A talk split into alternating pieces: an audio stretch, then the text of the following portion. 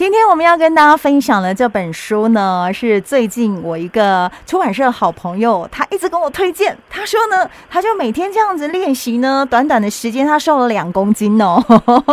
所以就是静好出版。那我们要跟大家分享这本书叫做《核心逆龄节拍超慢跑》，他是徐栋英老师，徐老师好。呃，小健好，各位听众大家好。介绍一下徐老师，如果你有在看电视的话。呢，他常常上一些那个电视的节目，比如说《健康二点零》啊，还有一些杂志呢，也都有访问他。从教育我们银发族来练肌力的课程呢，已经有八年的时间了。教过的学员呢，有千人以上，也常常受邀去分享这个讲座哦。那在 YouTube 频道当中，你也可以去看到这个徐老师教大家很多这个在家里面就可以做的运动。我想先来请教徐老师，就是为什么会出版这本书籍呢？去年疫情比较严重的时候呢，静好出版社呢在想说，哎，可不可以找一些什么运动来让人家在家就可以健康运动？对。对那他们出版社的编辑呢，他们就发现，哎，这个节拍超慢跑还蛮不错的，嗯、他们就自己试着跑。那跑一跑以后，他们觉得，哎，效果还不差，而且跑大概十几分钟就开始会大量慢慢流汗。那他就在脸书 开始。搜寻我，然后搜寻我以后呢，就加我好友，然后文慧呢总编辑就跟我约说，哎，我们可不可以帮助更多人分享这个运动模式？那我还特别要求他们要来体验我的课程一次以后，哎，然后再来谈合作。就在这个过程当中，总编辑带着编辑呢，他们就到我们。社区来看我们的长者，观摩了以后，他们都相当震惊。是，那他们更有信心，想要把这一本书分享出去。因为我做这一块，其实在这之前，我的身份是军人啊。我以前专门是训练军人体能的，好像在国防大学，对不对？对对对。嗯、然后我退伍大概十三年，然后大概八年多前呢，我受一个里长的那个邀约哈，嗯，而这个里长也是军职退伍的，是。那他知道我以前专门负责军人的体能嘛？那他就想说，哎，你可不可以帮助我训练银发族？对，因为现在高龄化社会来了嘛。那我们是不是可以提早帮助年长者？这一题呢，触动我的心啊，因为我以往都没有训练过那么年长的，我都大概二十到五十几岁到六十岁左右。军人啊，对对对对。然后呢，这个议题变成一下跳到六十五岁以上，哎，我就觉得蛮感兴趣的。嗯，那我就告诉他说，给我半年时间，收集一下这些世界各国啊怎么去做，呃，老人家的体能训练这一块。那我就大量的阅读一些特殊族群啊，还有国外的一些影片，开始帮助老人家去设计。我先我先从老人家的那种身份去去揣摩老人家会有什么困难。那举例来说，老人家为什么会卧病在床？好，卧病在床到底哪一块肌肉失能了？翻身又是哪一块肌肉出现状况？然后为什么肩颈酸痛？为什么长下背疼痛？然后爬楼梯为什么用手爬？为什么坐矮凳子不敢坐？那我们就去模仿这些老人家的困境，就从这些老人家的动作里面去模仿，用从解剖的概念去摸我们的身体。到底哎，起床动作，譬如头跟肩膀一起来，我们的上腹部核心就要收缩。是，当这一块肌肉不会收缩的时候，就是人家帮你扶他的头跟肩膀起床，他就是被照顾的时候。然后我们翻身呢，侧腹斜肌哈，他脚不会收缩的话，他也不会翻身。你看很多长者躺在那里，要需要人家帮忙翻身对，哎对。然后这一些功能性的肌肉丧失以后，就影响到他。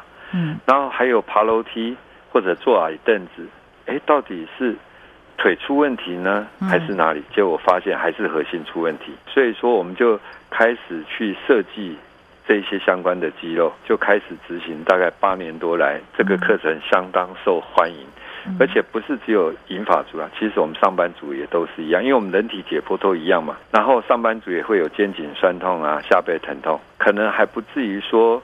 哎，爬楼梯会很刺激，但是爬楼梯会很喘，那也是肌少症的前兆，嗯、或者是可能久坐以后呢，像我们坐轿车，轿车比较矮嘛，哈，要下车的时候挪动身体会很迟缓，那也是肌肉没有力量的代表。所以我就去模仿这些动作，然后我们去找老人的问题，然后后来我发现上班族也很需要，所以我就大概推广了老人一两年以后，晚上的时间就训练。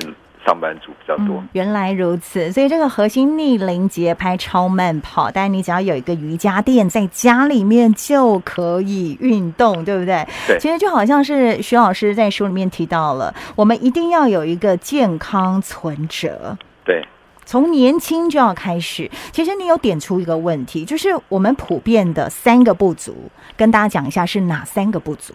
三个不足来讲，一个是睡眠，那现代人呢，压力太大。或者是晚睡习惯，然后造成睡眠不足呢，就影响到健康。因为我们人体修补的时间最重要是透过休息的时候，那睡眠是最重要的时刻。对，美军曾做过一个实验哈，美国军人啊，他们让士兵哈连续一周睡不足五个小时，然后结果发现他的行为能力等同酒驾。啊，也就是说，他注意力会不集中，不集中，对，哎，他专注度会差，哦，所以这对打仗来讲，就战争来讲，它是相对的危险。譬如说，我现在设定一个按，哎，那个距离，你 key 错按键，那可能不是打到敌人，是打到自己人。对，哎啊，然后还有呢，或者是我们假如说在行动当中，假如这个人专注度不够，然后开车开一开就往河里开了，对，那其实这一些都会影响战力。军人是这样，更何况是我们一般人呢？没错，所以睡眠不足就足以影响到这些健康维安，很重要，而且甚至可能失智的机会会更大。嗯嗯嗯。好，然后呢，罹患慢性疾病的几率也高。OK。好啊，第二个不足呢，就是运动不足。现代人来讲，嗯、这几年稍微好一点，有比较好了，对对，但是呢。我们所谓运动不足，但是很多人做错运动，因为所谓的运动，它根据世界卫生组织的规范，哈，嗯，它是一周要一百五十分钟，所谓的中等强度的哈运动。那这个中等强度一百五十分钟什么意思呢？就是说会让你流汗、会喘，但是这是心肺功能而已哦。很多人只做这个。它不够的，是，因为我们要对抗肌少症，是要做负重训练，也就重力训练、重量训练。是，那我们很多人都忽略了这个，而只做有氧，好，就做心肺功能训练而已。跳这样子。对啊，然后它的不足就肌少症嘛。你要对抗肌少症，不是做有氧就有效的，它必须要有负重，让身体的重阻力参加一个阻力训练、一个肌力训练、一个重量训练。是，然后让让肌肉去刺激以后。它才会增生。那我们现代人运动模式可能比较偏向于散步啦、啊慢跑啦，好这一些来讲都是帮我们的心肺功能改善。好啊，但是呢，真正要帮助我们人维持一个行动能力啦，或者是兼对抗肌少症啦。最终还是要做重力重量训练，就是肌力运动，对，肌力运动，肌力方面。我们这一本书刚好就是也有讲到这个核心，是，哎，因为我们身人的身体的所有的平衡啊、敏捷啦、移动啦，都是靠我们的核心。所以肌肉的力量是非常重要的，很重要。然后第三个不足呢，就所谓的营养不是不足，营养的不均衡。那为什么呢？我们现代人呢，摄取的营养呢，你去检视一下每一餐、每一天的摄取，会发现淀粉的量太多，而这淀粉过多的时候，容易转换成脂肪囤积起来。所以现代人哈，就是肥胖的人多，都是因为用错食物。根据我会建议各位有一个最简单的一个哈佛健康餐盘，我这本书里面有讲到。对，那哈佛健康餐盘它是两份的蔬菜，一份的蛋白质，那一份的淀粉。好，那用餐顺序也很重要。他的建议就是说，你先喝水。那水喝大概三五百 CC，让你有先有一点饱足感。那第二个就是吃蛋白质，先先用你的蛋白质。是蛋白质在用的时候不要去碰淀粉，就纯吃蛋白质的食物。第二个呢，再来吃所谓的蔬菜类，不能配淀粉。剩余的肚子再把那个所谓的碳水化合物，就是淀粉的再吃完。假如说还有肚子，你再吃一点水果都没关系。这是哈佛健康餐盘最好的模式。嗯，其实我们国内也有一个很很有名的医生哈，他也是按照这样的模式呢，就自动瘦了二三十公斤。哦，所以饮食的顺序也是很重要的。是是，我们要怎么去检视？就是肌少症，它有一些简单的自我评估。肌少症呢，根据亚洲的一个肌少症协会哈，他们大概可以评估，就是说，他譬如说拿起或搬运五公斤左右的东西哈，甚至约两个炒菜锅左右哈。嗯，假如说没有困难，表示你的肌肉力量是够的。有一些困难呢，就会变成出现一分，然后相当困难哈，就是没有办法拿起来，就是两分。第二个呢，步行辅助哈，就是说你在房子里面走来走去啊哈，就是说没有问题的话。就是零分，好，那有一些困难就是开始变成一分，那很困难呢，就是从这个房间要走到那个房间哈，需要辅具。然后或者没有办法自行走动，需要人家帮忙，这时候就是两分。从椅子上站立起来哈，假如说能够自己很轻松的站立呢，就零分。那有一些困难，已经相对的用力啊，或者是要站立起来，感觉上已经很很吃力，这时候是一分。嗯哼。那完全需要人家帮忙，这时候就两分。上阶梯哈，我们就爬楼梯那一种哈。假如说爬十个以上都没有问题，那就是很哎零分。嗯，有一些困难，爬十个阶梯已经感觉到很很喘啊，或无力感，这是一分。没有办法完成就是两分。最后一个呢是跌倒。过去一年当中，大概有跌倒几次？没有跌倒当然是零分，三次以上可能就是一分，四次以上含四次就两分。是，那你这分数呢？你只要超过四分以上呢，都算是极少症。我看到你书里面有提到，因为很多的长辈学员呢、啊，普遍的问题，起床困难，或者是长期都会有腰酸背痛，甚至上下公车、走楼梯都要靠手的力量去把它扶住，嗯、或者是不敢坐矮凳子。刚刚前一段有讲到，或者是你。蹲坐马桶很难起身，这个很普遍，因为台湾有很多是蹲的那种马桶。那你会看到很多长辈，他说啊，哇这哇不哈的，那都是肌力不足的问题。所以，我们应该怎么样在家里面可以开始来进行这个运动的动作呢？我这本书里面哈有一个好处，就是说各位看到的书是图片，但是我的图片旁边有一个 QR code，那你直接扫那个 QR code 就会看到我示范动作还有口令。那各位听众呢，你就可以扫那个 QR code 以后，把那个我的 YouTube 频道里面的我亲自做示范还有喊口令的动作，嗯，你就先先观看，看一段时间熟悉这个动作以后呢。你就可以模仿我的动作来做，这样就相对安全。我们前面有设计了四个肌肉关节的暖身，那第一个是深蹲。那很多人说深蹲怎么会是暖身？其实我是借由我们的身体的重量，嗯，去活动我们的髋关节跟膝关节。第二个是肩背伸展，它是活动我们的肩关节。是。好，然后第三个呢是立姿转体。因为我们等一下会做很多的躺姿，躺姿的核心训练。那我们先站立着。然后做转体的时候，让你核心附近的腰腹部的肌肉能够柔软。哦。好，第四个是躺姿转体。对。那躺姿转体除了两侧腹部的肌肉柔软之外，还有臀部的肌肉也可以柔软。这四个动作结束之后，就开始我们正式的核心训练。哦，就是跟肌力有关了。对对对。那第一个核心呢，是我们所谓的上腹部。腹部的部分。我们把那个腹部在哪里呢？核心到底在哪里？其实就是横膈膜以下，然后一直到髋关节以上这一。一些肌肉都叫核心。核心嗯、好，那第一个核心是我们最源头啦，就是我们最上面的，嗯、它在胸大肌的下面，也就肋骨中间那里，叫腹直肌的源头。那我们可以借由什么呢？借由我们的头跟肩膀的重量，把你的头跟肩膀抬离地板。对，大概有一二十公斤哦。小六十公斤来讲，你这颗头就在五六公斤 啊。然后第二个呢，就是你的肩背还有手臂的肌肉，你把这些重量一扛起来，你的上腹部核心，就是我们讲腹部的最上面的上腹部呢，大概是前面四块。我们讲腹直肌有八块肌嘛，是是。那前面四块呢，就会缩短，就可以借由上半身的重量往这个上面的四块肌肉去压，那就达到负重效果。然后呢，你可以。跟着我的口令动作来做。我们第一组做的是等张训练，第二组做的是等长训练。我们课本里面有叙述。都有说，对。然后第二个动作呢，就是刺激我们两侧腹部。那这两侧腹部呢，就是有助于我们翻身要用的。那这两侧腹部也是借由头跟肩膀的重量，手去摸脚跟脚掌，或者是。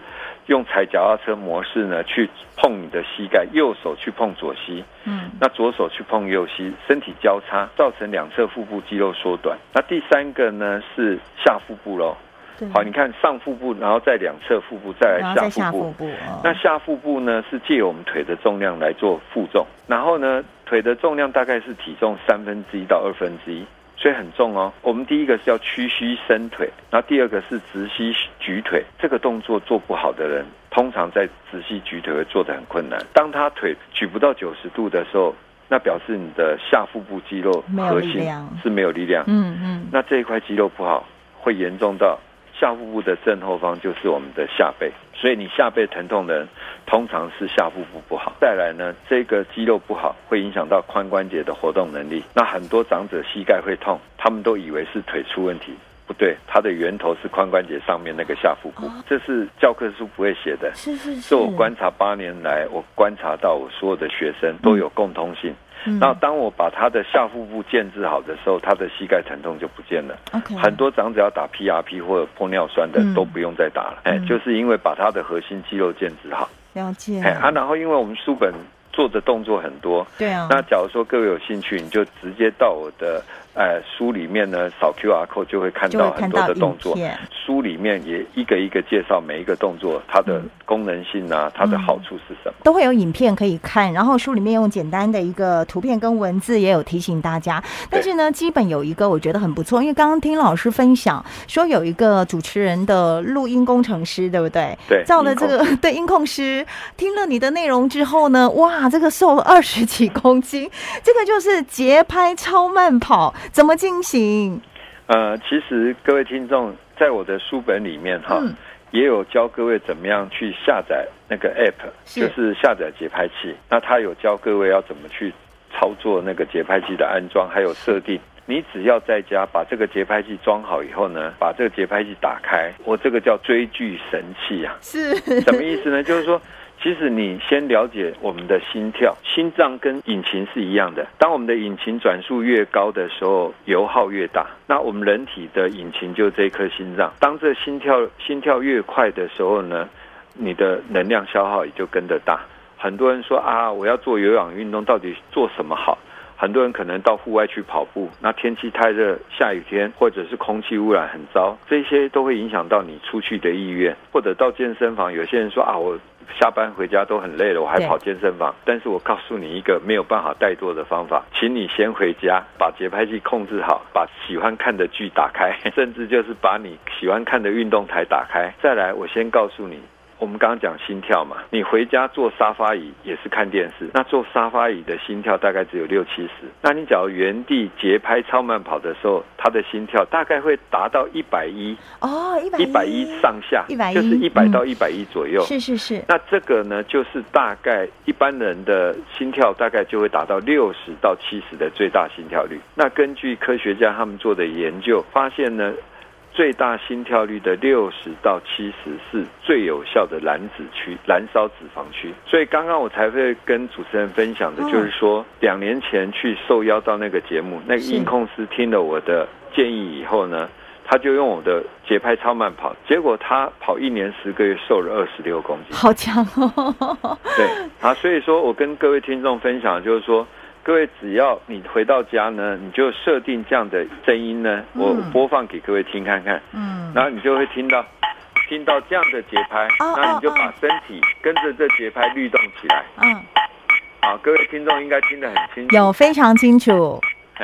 你就把这样的声音呢陪伴你运动，了解，然后再把你喜欢看的剧或者看的运动台打开，那你就追剧或追运动。不只是这个案例，啊哈，我还有一个学弟呢，因为体检报告异常了，啊，对他体重飙升到九十二公斤那个，对不对？对对对对，这个书本上也有分享。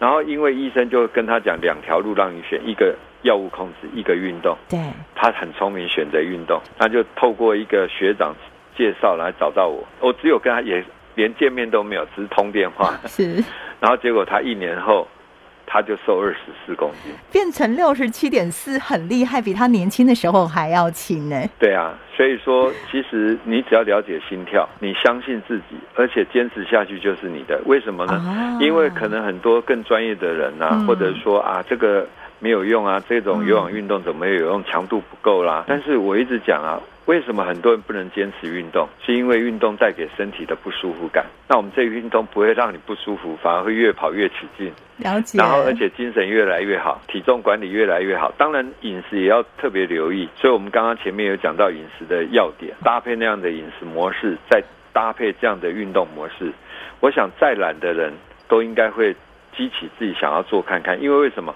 我曾经受邀到台中高等法院去演讲，那个院长是一个女生，六十三岁，她也是大概三四年前看了我举光原地的讲的超慢跑这个理论，她开始在办公室就看新闻，然后什么就开始原地跑。这个院长身体很瘦小，他三年后完成全马。